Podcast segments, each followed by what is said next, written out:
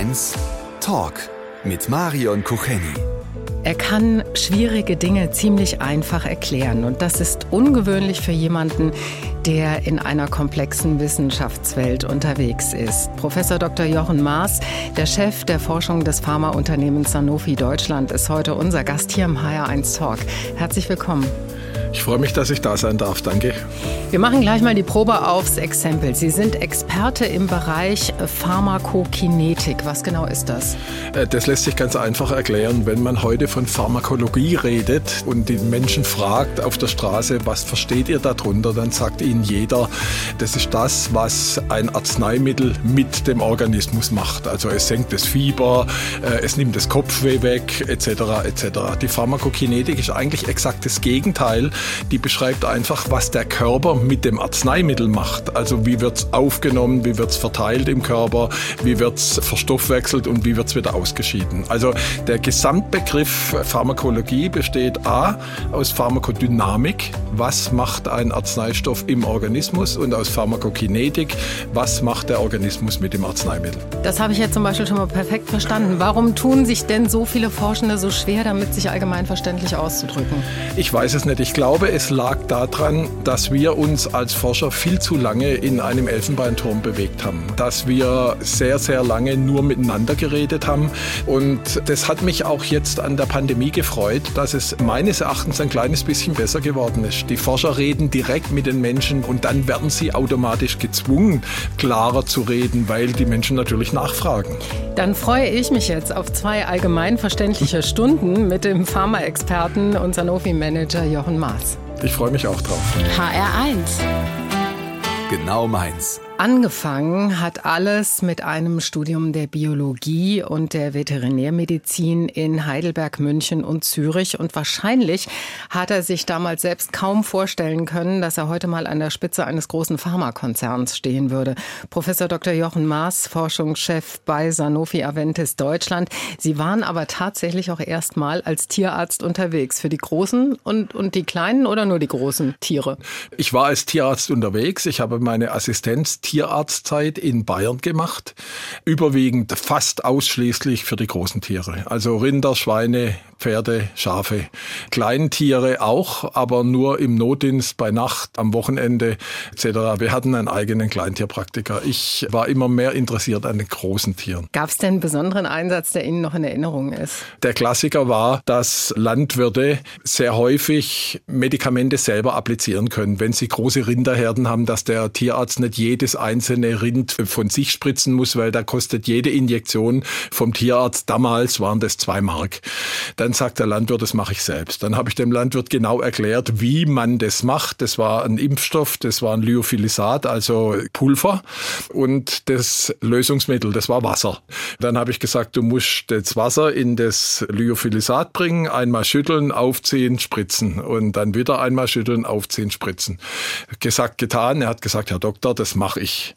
Nach zwei Wochen bin ich wieder auf den Hof gekommen und habe gesagt, und hat's funktioniert? Und die Antwort war, ja, hat wunderbar funktioniert, aber die Hälfte von dem Zeug, das sie mir da gelassen haben, war eingetrocknet. Äh, das habe ich nicht verwendet. Also mit anderen Worten, er hat alle Tiere mit Wasser gespritzt. Okay. Und das haben Sie aber aufklären können. Ja? Das konnte ich aufklären. Wir konnten dann die Tiere auch tatsächlich richtig behandeln. Und dann war irgendwann mal äh, Schluss damit. Schauen Sie eigentlich jetzt noch mit so ein bisschen Wehmut auf die Zeit damals zurück? Ich schaue schon mit Wehmut zurück, muss ich ehrlich sagen. Ich habe das gern gemacht. Ich habe es wirklich gern gemacht. Auf der anderen Seite äh, habe ich überwiegend äh, Rinder, Schweine, Schafpraxis gemacht. Pferde sind was anderes. Pferde sind eigentlich Kleintiere, was das Verhalten der Besitzer angeht. Ähm, bei den Farm Animals, also bei den anderen Großtieren, da zählt eben viel mehr die Ökonomie als die eigentliche Medizin. Mhm. Und wenn Sie dann nachts im Stall stehen und zum Landwirt sagen, ich muss einen Kaiserschnitt machen und die Antwort kommt, nee, dann geht die Kuh in den Schlachthof, dann ist das medizinisch nicht befriedigend. Das war das eine. Das andere, was mir aufgefallen ist nach drei Jahren, wirklich intellektuell ansprechend oder herausfordernd ist Großtierpraxis nicht. Ich wollte neue Ansätze machen, ich wollte neue Ideen generieren etc. und habe mir dann überlegt, eigentlich wäre die Wissenschaft schon auch sehr, sehr spannend. Und der intellektuelle Anspruch in Oberbayern in der Tierarztpraxis ist tatsächlich mit den Landwirten über die CSU zu diskutieren. Das war eigentlich das Eigentliche, was mich intellektuell gefordert hat. Alles andere war Handwerk. Und dann ging es tatsächlich in Richtung Wissenschaft für den Pharmaexperten und Sanofi-Manager Jochen Maas heute hier im HR1 Talk. Wenn er sitzt, dann bekommt man das nicht gleich so mit. Aber wenn Jochen Maas aufsteht, dann muss im Grunde jeder, der ihm gegenübersteht, zu ihm aufschauen. Denn Jochen Maas, der Forschungschef des Pharmakonzerns Sanofi Deutschland, ist stattliche zwei Meter vier groß und damit prädestiniert für eine Sportart natürlich wie Basketball. Aber bei ihm war es der Handball. Und mit dem konnte er so gut umgehen, dass ihn das sogar in die deutsche Nationalmannschaft gebracht hat. Herr Maas, das ist jetzt schon ein paar Tage her. Wann genau waren Sie aktiv? Meine erfolgreichste Zeit, als ich in der Bundesliga gespielt habe, war Ende der 70er Jahre des okay. letzten Jahrhunderts. Das klingt jetzt wie schon drei Tage schon, her, äh, ewig her wäre. Es war auch tatsächlich ewig her. Mhm. Natürlich war ich erfolgreich im Handball, konnte damit auch damals schon meine zwei Studien finanzieren. Aber der eigentlich erfolgreichere Handballer ist mein Sohn. Der ist Weltmeister geworden mit den Junioren. Sowas habe ich nie erreicht. Aber auf welcher Position haben Sie gespielt? Ja, mit zwei Meter vier spielt man im Normalen Normalfall Halblingsrückraum. Aha. Handball ist der bodenständigste Mannschaftssport, haben Sie mal gesagt. Warum? Für mich sind Handballer Sportler, die für ihren Sport leben und die nicht für irgendeine, wie soll ich es nennen, Show oder so äh, zur Verfügung stehen. Mein Beispiel ist immer, auch heute noch, schauen Sie sich mal eine Handball-WM an oder eine Handball-Europameisterschaft, wie es da zur Sache geht, wie hart gespielt wird, aber nie unfair. Sehr, sehr hart. Die Handballer müssen viel einstecken, die fallen hin, die stehen auf und spielen weiter. Der klassische Fußballprofi wälzt setzt sich da erst viermal. Ich habe auch noch nie von einer Handballschwalbe gehört. Ja, ja, gibt es äh, definitiv nicht. Und was ich so schön finde, ist, selbst wenn man sich richtig bekämpft im Spiel. Nach dem Spiel ist alles vergessen. Man geht also auch bis hin zu den Nationalmannschaften, zu den Bundesligamannschaften. Man schüttelt sich nach dem Spiel die Hände. Man geht vielleicht sogar zusammen ein Bier trinken. Sowas halte ich für positiv bodenständig. Und diesen Teamgeist, den Sie da kennengelernt haben, haben Sie auch in Ihr Berufsfeld mitgenommen? Den habe ich mitgenommen und was ich auch gelernt habe in meiner beruflichen Zeit ist, wie wichtig Sport auch für die berufliche Karriere ist. Also wir stellen sehr gern Sportler ein, wir stellen auch sehr gern Leistungssportler ein und der Hintergrund ist tatsächlich der, dass sie, wenn sie einen Mannschaftssportart gemacht haben, immer gut in Teamwork sind. Aber was mir noch viel wichtiger ist, Sie können hinfallen und wieder aufstehen. Gerade in der Forschung ist es ursächlich wichtig, dass man wieder aufstehen kann. Die Forschung lebt eigentlich mehr von Niederlagen als von Siegen. Also wenn, wenn wir uns anschauen, von 10.000 synthetisierten Molekülen kommt irgendwann mal eins auf den Markt. Da muss man viel, wie soll ich sagen, einstecken können. Und ich sage meinen Mitarbeitern immer, weil viele sagen, dann ist es ein 100-Meter-Sprint, meine Forschungskarriere. Nein, es ist kein 100-Meter Meter Sprint. Es ist aber auch kein Marathonlauf. Es ist ein 3000 Meter Hindernislauf. Da fällt man auch mal in Wassergraben, dann muss man halt wieder aufstehen. Jochen Maas, Forschungschef von Sanofi Deutschland, heute im HR1 Talk. HR1 Talk. Mit Marion Kucheni und einem Mann, der seine Herkunft nicht verleugnen kann, zumindest nicht, sobald er anfängt zu sprechen, denn Jochen Maas, Forschungschef des Pharmakonzerns Sanofi Deutschland, lebt und arbeitet zwar im Rhein-Main-Gebiet, stammt aber aus dem Schwäbischen. Herr Maas, woher genau? Also ich stamme ursprünglich aus Schwäbisch Hall. Ha. War dann zum Studium in Heidelberg, war zum Studium in München, war dann in Zürich, war dann in München wieder zurück zur Promotion, dann in Augsburg, dann wieder in Frankfurt, dann auch eine ganze Zeit lang in Frankreich und jetzt eben wieder in Frankfurt zurück. Also weit rumgekommen, aber das Schöne ist, die Klangfärbung ist nie verloren gegangen. Nee. Und ich bin auch, ehrlich gesagt, froh drum. Und stimmt es denn tatsächlich, dass Schwaben alles können außer Hochdeutsch? Ich muss jetzt ja sagen. Äh, das Schöne an dieser schwäbischen Klangfärbung ist tatsächlich, dass man sie immer erkennt. Ja. Also ich war vor vier, fünf Jahren in Kansas City in den USA. Da hat ein Kollege vorgetragen, der seit 15 Jahren in Kansas lebt. Logischerweise auf Englisch. Und ich bin nach seinem Vortrag zu ihm hin und habe zu ihm gesagt, ich schätze Sie um 50 Kilometer um Stuttgart. Und die Antwort war Ludwigsburg. Man hört es auch in der Fremdsprache. Und, und man trifft sich immer wieder. Und ich habe vor kurzem gelernt, dass es ja einen Unterschied gibt. Auf der einen Seite den Regiolekt und auf der anderen Seite den Dialekt. Also Regiolekt ist einfach Klangfärbung, so wie ich es hoffentlich auch habe. Und Dialekt ist dann am Ende, wenn auch die Grammatik verändert wird oder die Worte verändert werden. Also im Schwäbischen klassisch der Butter oder die häufige Verwendung des Dativs statt des Genitivs. Das sind so die Klassiker. Dann gibt's jetzt Wunschmusik von den Jungs, die von Haus aus auch mit einem ziemlich starken, in diesem Fall nordenglischen Akzent gesprochen haben, die Beatles. Here comes the sun. Here comes the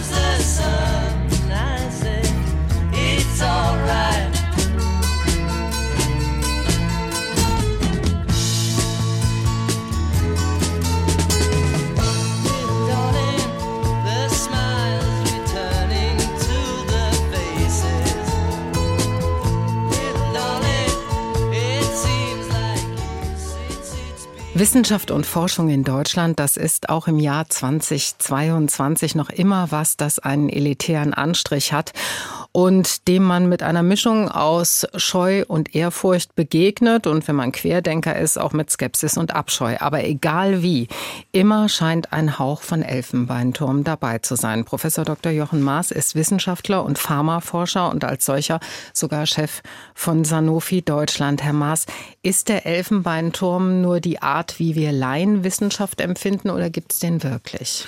Ich persönlich glaube, es gab ihn. Und der Elfenbeinturm wird aber immer niedriger. Ich will nicht behaupten, er wäre vollständig weg, aber ich glaube, dass die Wissenschaft erkannt hat, wie wichtig es ist, um am Ende einen gesellschaftlichen Konsens hinzubekommen für kritische Fragen, dass wir richtig erklären und dass wir am Ende auch diesen gesellschaftlichen Konsens tatsächlich erreichen. Wir haben so viele kritische Fragen im Bereich Wissenschaft. Also jetzt in meinem medizinischen Bereich, da gehört die Person personalisierte Medizin dazu, da gehört Gentherapie, die Gentechnik etc. dazu.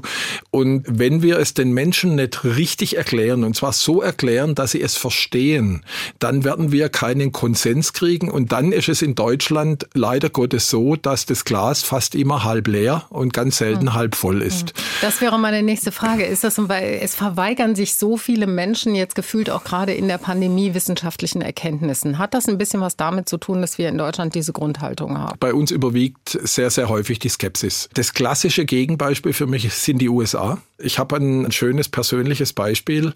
Ich hatte vor zwei Jahren im Abstand von zwei Wochen den exakt gleichen Vortrag, einmal in Boston und einmal in Frankfurt. Das Thema war CRISPR-Cas9, also die Möglichkeit, Gene zu editieren. Der Vortrag war exakt gleich und für mich so ein bisschen ein Augenöffner war, dass man in den USA danach 20 Minuten diskutiert hat, wie wir schwere Erkrankungen mit dieser Technologie heilen können. Und in Frankfurt hat man 20 Minuten darüber diskutiert, ob man damit blauäugige Babys züchten kann. Beides ist möglich, weil mit Gentherapie können sie Krankheiten heilen, sie können aber auch Merkmale verändern. Aber die Herangehensweise einer Gesellschaft an eine exakte Technologie, die war eben in beiden Fällen sehr, sehr unterschiedlich. Und wenn ich es hier mal so blank tatsächlich sagen darf, wir sollten nie, nie als Gesellschaft eine Technologie verurteilen. Wir sollten vielleicht die Menschen verurteilen, die eine Technologie falsch einsetzen. Aber die Technologie per se, in Anführung gesprochen, kann nichts dafür. Und in dem Zusammenhang, wir müssen uns klar sein, wenn wir keine Gentechnik hätten, hätten wir bis heute keinen einzigen Impfstoff gegen Covid. Ist der einzige Weg, von dieser Skepsis auch ein bisschen ein Stück weit in eine etwas neutralere Haltung zu kommen, wirklich immer wieder zu erklären? Immer wieder zu erklären, immer wieder zu kommunizieren und natürlich auch positive Beispiele zu liefern. Also das positive Beispiel, das ich gerade geliefert habe, ist ja der Impfstoff. Ich habe schon den Eindruck gehabt, dass die Menschen verstanden haben, dass wir ohne Gentechnik bis heute keinen Impfstoff hätten, wenn wir mit den klassischen Methoden letztendlich gearbeitet hätten. Aber das dann immer wieder zu kommunizieren, kommunizieren und den Leuten auch klar zu machen, ihr habt auch was davon, von neuen Technologien. Das ist für mich die Grundlage. Jochen Maas, der Forschungschef von Sanofi Deutschland, heute zu Gast im HR1 Talk. Die Forschung rund um neue Medikamente, das ist ein großer Bereich der Pharmaindustrie.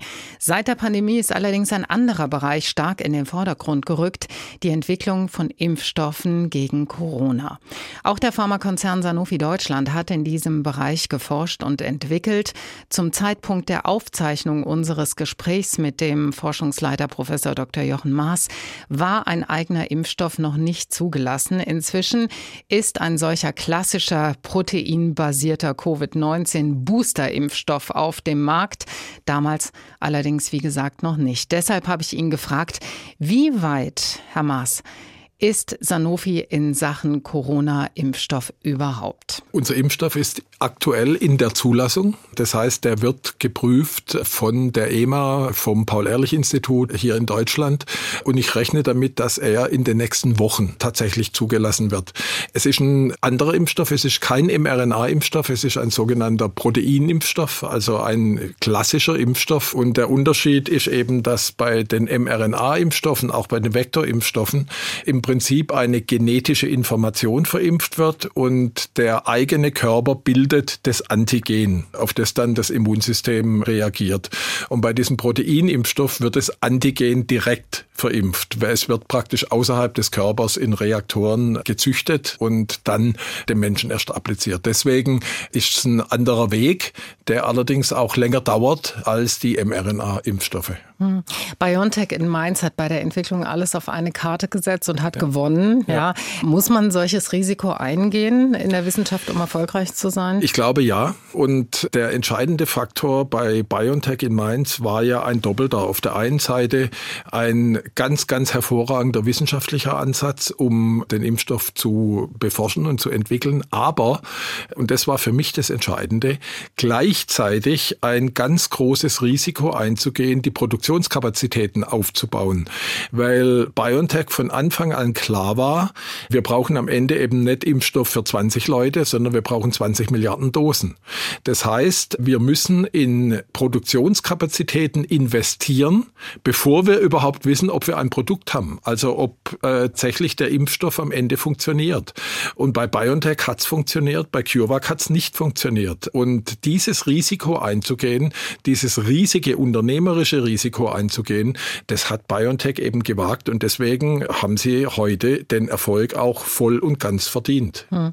Wir ähm, haben zumindest ähm, zu Beginn des Herbstes so eine gewisse Impfmüdigkeit erlebt, also trotz der Auffrischungsempfehlung und der inzwischen auch anbrandenden Herbst Herbstwelle, weil viele sich fragen, was soll das noch bringen? Wir wissen ja in der Zwischenzeit, dass die Impfung nicht zu 100 Prozent gegen Infektion schützt. Ganz am Anfang war das tatsächlich der Fall, aber dieser Infektionsschutz ist langsam runtergegangen. Jetzt haben wir aber die neuen Impfstoffe, die BA4, BA5 Impfstoffe vor allem, die jetzt auf der einen Seite wieder gegen Infektion deutlich besser schützen als die Ursprungsvariante, die der Wuhan-Impfstoff, also Comirnaty war das. Und und das Zweite und das für mich Wichtige ist tatsächlich, wir müssen uns ja klar sein, es werden neue Varianten kommen. Diese neuen Varianten werden sich mit größter Wahrscheinlichkeit von der aktuellen Variante ableiten, also von Omikron BA4, BA5. Das heißt, mit dem neuen Impfstoff geimpft zu werden, schützt vielleicht nicht vollständig, aber zu einem ganz guten Teil auch von den jetzt aufkommenden Varianten. Während der alte Impfstoff, der ja schon anderthalb, zwei Jahre alt ist, da eine deutlich schwächere Wirksamkeit hat. Was für mich tatsächlich das Wichtigste ist, der Impfstoff schützt nach wie vor weit über 90 Prozent vor schweren klinischen Erscheinungen, also vor Hospitalisierungen, vor Einweisungen in die Intensivstation, vor Beatmungen etc. Und das ist das eigentlich Wichtige. Hm. Jochen Maas, Forschungschef von Sanofi Deutschland, heute zu Gast im HR1 Talk, den Sie wie immer nachhören können in der ARD Audiothek. HR1 Talk Er ist Geschäftsführer Forschung und Entwicklung der Sanofi Aventis Deutschland GmbH und als solcher auch Mitglied des globalen Leitungsteams. Daneben hält er als Professor an der Technischen Hochschule Mittelhessen Vorlesungen über Pharmakokinetik und ist als Werkstattleiter in der Initiative Gesundheitsindustrie Hessen und als Vizepräsident der House of Pharma and Healthcare tätig. Aber was noch viel bemerkenswerter ist, ist, dass Jochen Maas ein großer Filmfan zu sein scheint, denn er gehört zum Kuratorium des Deutschen Filmmuseums in Frankfurt. Guckt man da eigentlich auch gemeinsam Filme? Ja, man schaut gemeinsam Filme und man veranstaltet gemeinsam Ausstellungen, Vernissagen etc. Ich erinnere mich sehr gut an die Ausstellung über Stanley Kubrick. Wir hatten auch schon andere über Rainer Werner Fassbinder etc. Aber Stanley Kubrick hat mich als Wissenschaftler besonders fasziniert, weil dieser Film 2001 Odyssee im Weltall ist 50 Jahre alt, 1968 gedreht und hatte, wie soll ich sagen, Prophezeiungen im Film, die eigentlich unglaublich sind. 1968 hat Stanley Kubrick Laptops dargestellt, Booklets dargestellt, iPads dargestellt in einem Film und die iPads gab es dann 40, 45 Jahre später. Sowas, das fasziniert mich auch als Wissenschaftler. Naja, der hatte eine unheimlich visionäre Art, an die Dinge ranzugehen, großes Vorstellungsvermögen. Vermögen. Ähm, wenn Sie jetzt aussuchen müssten, Dr. Frankenstein, Dr. Haus oder der Bergdoktor, was wäre ein Film, den Sie sich anschauen würden? Dr. Haus. Aha, dann doch. Ist der auch nah an der Wirklichkeit? Ich finde, also zum einen halte ich es für wichtig, dass wir uns mit den sogenannten Rare Diseases, also mit den seltenen Krankheiten, ganz, ganz intensiv beschäftigen. Es gibt ungefähr 8000 dieser seltenen Erkrankungen. Behandelbar sind heute 180. Also ganz, ganz geringer Prozentsatz. Die Menschen werden von Pontius zu Pilatus geschickt, bevor sie überhaupt eine exakte Diagnose kriegen, wenn überhaupt. Deswegen hat mich diese Arztserie tatsächlich fasziniert. Also jetzt aus den ganzen ja, medizinischen Fakten, die übrigens sehr, sehr gut recherchiert waren. Da war also nichts gefaked äh, oder sowas. Also die war wirklich nahe an der Wahrheit. Außerdem fand ich Dr. Haus klasse. Wir beide gucken jetzt keinen Film, sondern wir füllen den HR1 Fragebogen aus und ich bin sehr gespannt. Der Fragebogen hier im HR1 Talk heute mit dem Forschungschef von Sanofi Deutschland, Professor Dr. Jochen Maas, der sicher auch als Wissenschaftler viel mit Fragebogen zu tun hat, oder? Ja, wir haben viel mit Fragebogen zu tun, wobei wir schon versuchen, komplexe Fragen komplex zu beantworten und nicht mit Ja, Nein. Okay. Das ist im wissenschaftlichen Kontext auch in Ordnung, aber unser HR1 Fragebogen geht ein bisschen einfacher. Ich gebe einen Halbsatz vor und Sie ergänzen. Okay. Mein schönstes Privileg als Forscher ist, ständig neue Dinge kennenzulernen. Mich bringt es auf die Palme, wenn Menschen ignorant sind. Wie reagieren Sie da? Ich reagiere meistens so, dass es nicht auffällt. Ich ärgere mich still in mich hinein. Ein halbes Pfund Butter kostet 1,72. Peinlich war mir zuletzt. Ein Auftritt in meiner eigenen Vorlesung, wo ich A, meine Slides vergessen hatte, B, mein Rechner kaputt war und C, ich selber auch nicht das an die Studenten hingebracht habe, was ich eigentlich an sie hinbringen wollte. Bereut habe ich. Ganz viel in meinem Leben. Das Schwierige an der Demokratie ist, Viele Meinungen. Tablette oder Spritze? Tablette. Warum? Einfacher. Mhm. Ich möchte gern mal einen Abend verbringen mit. Da fallen mir ganz, ganz viele Menschen ein. Aus der Politik wäre es mit Sicherheit Barack Obama. George Clooney wäre schon auch äh, für mich ein interessanter Gesprächspartner. Nö, sonst fällt mir jetzt gerade niemand mehr ein. Ist aber auch okay. Mit den beiden kann man, glaube ich, schon einen guten ja, Abend verbringen. Ja, Frankfurt ist für mich aktuell die Stadt meiner Wahl. Ich habe lange in München gewohnt, wollte eigentlich nie weg aus München, bin jetzt aber froh, dass ich in Frankfurt bin. Von meinen Kindern habe ich gelernt, dass Digitalisierung ganz wichtig ist, ganz notwendig ist und soziale Medien tatsächlich funktionieren. Manchmal. Zufrieden bin ich erst, wenn wenn ich das erreicht habe, was ich tatsächlich erreichen wollte äh, an einem aktuellen Tag und wenn ich mindestens einen Menschen glücklich gemacht habe. Das ist aber ein schöner Vorsatz. In meinem Bücherschrank unten rechts steht John Irving. Ah. Kennen sich gut aus in Ihrem Bücherschrank. Welcher Titel? Eigentlich alle. Also Aha. angefangen von Gabwerde Weltsar über Hotel New Hampshire, über Gotteswerk und Teufelsbeitrag, über ich habe alle. Das letzte, was ich geklaut habe, war Geklaut? Hm. Ich habe noch nie was geklaut. Der HR1 Fragebogen, ausgefüllt von Jochen Maas. Und zum Dank dafür gibt es jetzt Wunschmusik von Patti Smith, der Godmother of Punk. Hier mal ganz sanft. Because the Night.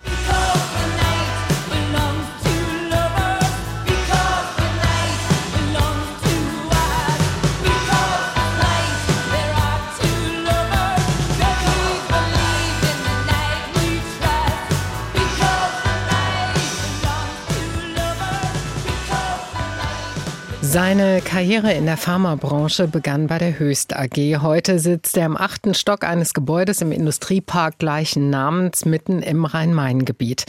Professor Dr. Jochen Maas, Leiter der Forschung des Pharmakonzerns Sanofi Deutschland.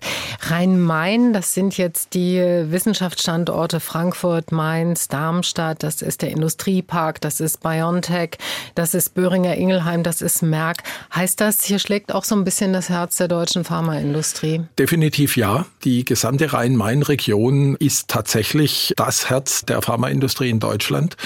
Und ich bin auch sehr froh drum, dass das Land Hessen sich dessen auch bewusst ist. Da muss man wirklich sagen, die hessische Politik unterstützt uns. Die hessische Politik ist sich klar, wie wichtig der Pharmastandort Frankfurt, der Pharmastandort Rhein-Main tatsächlich ist. Und das kann man tatsächlich nicht von allen deutschen Politikern am Ende sagen. Jetzt höre ich die Menschen, die der Natur Naturheilkunde anhängen, wahrscheinlich schon innerlich aufstöhnen und aufjaulen. Für viele ist ja so der Begriff Pharmakonzern, Pharma-Riese, Pharmaindustrie durchaus negativ belegt. Können Sie das nachvollziehen? Ehrlich gesagt nein. Ich bin mir dessen aber bewusst. Also wenn es um die Reputation der Big Pharma, also der großen Pharmabranche geht, landen wir ja irgendwo zwischen Tabakhersteller oder Zigarettenherstellern, Waffenhändlern und Politikern Ungefähr, in dieser, also, in dieser Größenordnung. Ja. Und es tut mir eigentlich leid. Was meines Erachtens dahinter steckt, ist, dass es in Deutschland immer so ein bisschen, und wir Schwaben sagen, Geschmäckle hat, mit Gesundheit Geld zu verdienen. Aber das ist nichts Negatives. Wenn wir nicht ein marktwirtschaftliches Gesundheitssystem hätten, hätten wir überhaupt keine Innovation im Arzneimittelbereich. Es gibt da ein schönes Beispiel aus dem Ende des letzten Jahrhunderts, als es auf der einen Seite die Planwirtschaft gab, hinterm eisernen Vorhang, und die Marktwirtschaft vorm eisernen Vorhang. Und die Wissenschaftler auf beiden Seiten waren gleich gut. DDR-Wissenschaftler, russische Wissenschaftler waren auch nicht schlechter als englische, deutsche oder amerikanische. Aber während in der gleichen Zeit über 2000 innovative Medikamente im Bereich Marktwirtschaft auf den Markt kam, kam kein einziges, mit Ausnahme des Polio-Impfstoffes, aus den Ländern mit Planwirtschaft. Deswegen brauchen wir das. Und es tut mir immer ein bisschen leid, auch für meine Wissenschaftler, die wirklich mit viel Herzblut daran forschen und arbeiten, Innovationen zum Patienten zu bekommen. Wenn sie dann immer dieses Feedback kriegen, ihr habt ja nur das Dollarzeichen in den Augen. Es ist nicht so. Die Mitarbeiter arbeiten genauso intensiv an Innovationen wie die akademische Forschung. Der Manager und Pharmaexperte Jochen Maas heute im HR1 Talk. HR1 Talk. Mit Marion Kucheni und Jochen Maas, dem Forschungschef von Sanofi Deutschland, der eine ausgesprochene Leseratte ist. Herr Maas, macht das überhaupt noch Spaß, wenn man von Berufswegen schon so viel Fachliteratur lesen muss, auch noch privat zu lesen? Ja, natürlich. Jetzt gerade die Buchmesse ist frisch um. Es liegen schon wieder neue Bücher da. Ich lese ja privat auch keine Fachliteratur. Ich lese sehr häufig zwei, drei Bücher gleichzeitig, die das auch, ja auch, die auch völlig, völlig unterschiedliche Genres letztendlich abdecken, weil ich persönlich auch finde, dass ein Buch immer zur Stimmung passen muss. Wenn ich, ich weiß nicht, abends beim Rotwein sitze, lese ich schon gern auch mal schlichtweg und ergreifend Krimi. Da muss es nicht, ich weiß nicht, Robert Musil oder Franz Kafka oder sowas sein. Aber ich lese eigentlich sehr, sehr gerne und dieses Kopfkino, tut mir sehr häufig besser als das echte Netflix oder Amazon Prime Kino auf dem Fernseher. Alle Buchhändler werden Sie dafür lieben. Jetzt gibt's noch mal Wunschmusik. Bruce Springsteen, haben Sie ihn schon mal live gesehen? Ja, mehrfach. Ah, dann jetzt der Boss Born in the USA.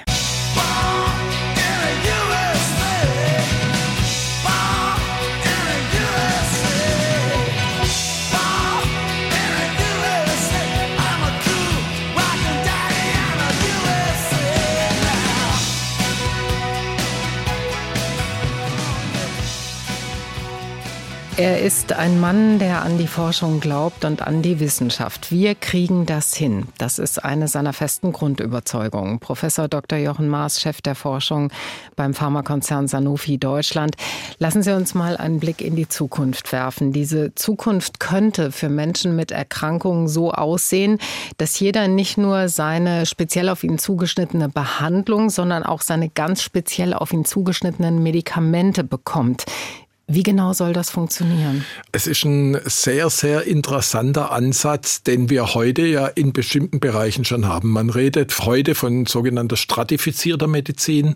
Das heißt, wir behandeln große Patientenpopulationen nicht mehr nach dem One-Size-Fits-All Prinzip, sondern wir behandeln einzelne Patientengruppen, aber noch nicht einzelne Individuen. Es gibt eine schöne Analogie zur Bekleidungsindustrie. Also wir haben früher One Size Fits All gehabt, der Klassiker. Wir wollen zum Maßanzug oder zum Maßkostüm und wir haben erreicht die Kleidergrößen, also XXL etc. Also wir können einzelne Gruppen schon unterscheiden. Das ist vor allem der Bereich Onkologie, wo das tatsächlich schon sehr, sehr weit gediehen ist. Wir haben aber auch schon die eine oder andere Behandlung, die in Richtung Maßanzug zielt. Sie alle haben schon von den CAR-T-Zellen gehört. Das ist ein Maßanzug. Das ist eine Behandlung für einen einzigen Patienten. Und nur für, für, den eine, mit seinem ganz den, besonderen mit Krankheitsbild. Mit seinem ganz besonderen mhm. Krankheitsbild. Und das wirft natürlich neue Fragen auf. Eine CAR-T-Zelltherapie kostet im Moment um die 400.000 Euro. Ja, eben. Wer soll das äh, wenn, alles bezahlen? Wenn es am Ende, das ist eine spezifische Art der Leukämie, die damit behandelt wird, wenn das ein paar Patienten in Deutschland sind, ist das fürs System gut tragbar. Aber wenn das irgendwann mal, ich weiß es nicht, Zehntausende von Mammakarzinom-Patientinnen oder sowas wären oder Prostatakarzinom-Patienten etc., dann ist natürlich die Frage, kann das ein Gesundheitssystem überhaupt bezahlen oder brauchen wir neue Bezahlsysteme? Weil das Letzte, was wir, glaube wollen, ist Zweiklassenmedizin, dass am Ende reiche Menschen sich eine gute Behandlung leisten können und ärmere eine weniger gute. Das will kein Mensch. Das heißt, wir müssen da mit viel neuen Ideen tatsächlich kommen, um dann am Ende solche Systeme auch bezahlbar zu machen aber und auch vielleicht preiswerter zu machen. Aber das ja auch heißt auch, man wird. müsste wirklich in beiden Schienen vernetzt denken. Also ja. der wissenschaftliche Fortschritt eben ja. in der Medikamentenentwicklung gleichzeitig mit der strukturellen Entwicklung. Wie bezahlen wir das? Wie setzen wir das auf? Also es gibt viele Beispiele. Das plakativste sind vielleicht neue Antibiotika. Wenn wir heute neue Antibiotika beforschen und entwickeln, wird ein neues Antibiotikum, wenn es auf den Markt kommt, 1,5 Milliarden Euro kosten. Aber eigentlich müsste ein neues Antibiotika so selten wie möglich verordnet werden weil es ja als Reserveantibiotikum äh, dienen soll. Jetzt aber ein Produkt zu haben, das mit möglichst geringen Verkaufszahlen Profit erzielt, also dieses Businessmodell ist noch nicht erfunden. Also wir brauchen neue Ansätze. Wir brauchen vielleicht eine Verlängerung der Patentlaufzeiten, um das attraktiver zu machen. Wir brauchen vielleicht auch eine gemeinsame Entwicklung mit Universitäten, mit öffentlichen Geldern etc., um da tatsächlich dann einen Schritt weiterzukommen. Und was für mich auch so eine Kondition Conditio sine qua non ist, also eine Bedingung, ohne die nichts geht. Wir müssen die besten Köpfe zusammenbringen. Völlig wurscht, wo die herkommen. Ob die jetzt in der Universität sitzen, ob die in der Industrie sitzen oder ob die in irgendwelchen Behörden sitzen. Wenn wir die großen Probleme der Medizin lösen wollen, dann muss das in einer konzertierten Aktion geschehen und nicht jeder für sich. Der Pharma-Experte und Sanofi-Forschungschef Jochen Maas im HR1 Talk. Egal ob Krebs, Alzheimer, Parkinson, Diabetes oder andere Leiden, wir alle wünschen uns, dass es irgendwann einmal Medikamente und Behandlungsmöglichkeiten gibt, mit denen wir all das besiegen können. Und besonders gefordert dabei ist die Pharmaindustrie. Professor Dr. Jochen Maas ist ein Teil davon, denn er leitet die Forschung des Pharmakonzerns Sanofi Deutschland. Herr Maas, werden wir irgendwann mal solche Medikamente haben? Ich bin überzeugt davon, wir werden solche Medikamente haben. Wir sollten aber auch im Hinterkopf haben, dass es nicht nur um Medikamente geht. Der Patient von morgen möchte nicht nur eine Tablette oder eine Spritze. Der Patient von morgen möchte eine individuelle Lösung für sein individuelles Problem oder für ihr individuelles Problem. Das Erste, was wir haben müssen, ist eine absolut exakte Diagnose. Dann brauchen wir nach wie vor ein Arzneimittel, keine Frage, das werden wir weiterhin brauchen. Dann brauchen wir ein intelligentes Device, sagen wir dazu, weil die ganzen innovativen Arzneimittel, Antikörper, Nanobodies etc., die können nicht mehr als Tablette geschluckt werden, die müssen in irgendeiner Weise gespritzt werden. Man nimmt da Autoinjektoren, man nimmt Pens etc. Also wir brauchen auch ein Device dazu. Und dann brauchen wir natürlich die Digitalisierung und die entsprechenden Daten, die entsprechenden Algorithmen, um zwischen der Diagnose und dem Arzneimittel und der gespritzten oder applizierten Dosis dann äh, das richtige Verhältnis hinzubekommen. Wir werden das schaffen. Da bin ich sehr, sehr sicher. Wir werden es schaffen, viele Krebsarten, nicht alle, aber viele Krebsarten schon in den nächsten Jahren vielleicht nicht zu heilen, aber zu einer chronischen Erkrankung zu machen, die sie jahrelang tatsächlich bei gutem Allgemeinbefinden überleben können. Wir werden sicherlich bei Parkinson weiterkommen. Alzheimer wird länger dauern. Diabetes sind wir eigentlich schon sehr gut in der Behandlung. Wir können es immer noch nicht heilen, aber behandeln, das geht sehr gut. Wir müssen aber auch eins im Hinterkopf haben, und das habe ich jetzt gelernt in der Pandemie. Es hat ja kein Mensch mit SARS-CoV-2 gerechnet. Wir müssen uns aber klar sein, SARS-CoV-2 wird nicht das letzte Virus gewesen sein, das uns heimsucht. Und werden wir diese Viren immer besiegen können? Ich glaube schon, wenn wir besser vorbereitet sind, als wir dieses Mal vorbereitet waren. Wir waren ja, um ehrlich zu sein, überhaupt nicht vorbereitet. Wir hatten ja nicht mal Masken. Wenn wir uns weiter so verhalten als Menschen, wie wir uns verhalten, wenn wir ständig in unberührte Gebiete vordringen, wenn wir direkt unsere Rinder und Schweine dann auf diese gerodeten Flächen treiben etc. Wenn wir den Klimawandel nicht ernst nehmen, dann müssen wir klar sein, die nächste Pandemie kommt kommt. Und es gibt ein interessantes Paper in Nature veröffentlicht, das gezeigt hat, dass eine Temperaturerhöhung um 1,5 Grad, eine globale Temperaturerhöhung, die Wahrscheinlichkeit, dass Viren Artengrenzen überschreiten, um den Faktor 4 erhöht. Das heißt, wir müssen in Zukunft die gesamte Medizin, wie soll ich es nennen, viel einheitlicher denken. Es gibt keine Humanmedizin da, Tiermedizin da, Klimaforschung da, Biodiversitätsforschung da und dann womöglich noch Lieferketten da. Das alles muss viel enger zusammen gedacht werden. Das alles muss viel enger zusammen geforscht werden. Und wir werden über den Klimawandel neue Krankheiten kriegen. Wir kriegen auch neue Allergene, weil wir neue Pflanzen kriegen. Wir müssen uns klar sein, dass im Bereich Biodiversität im Prinzip jede aussterbende Art, egal ob es eine Pflanze oder ein Tier ist, vielleicht ein neues Arzneimittel wäre.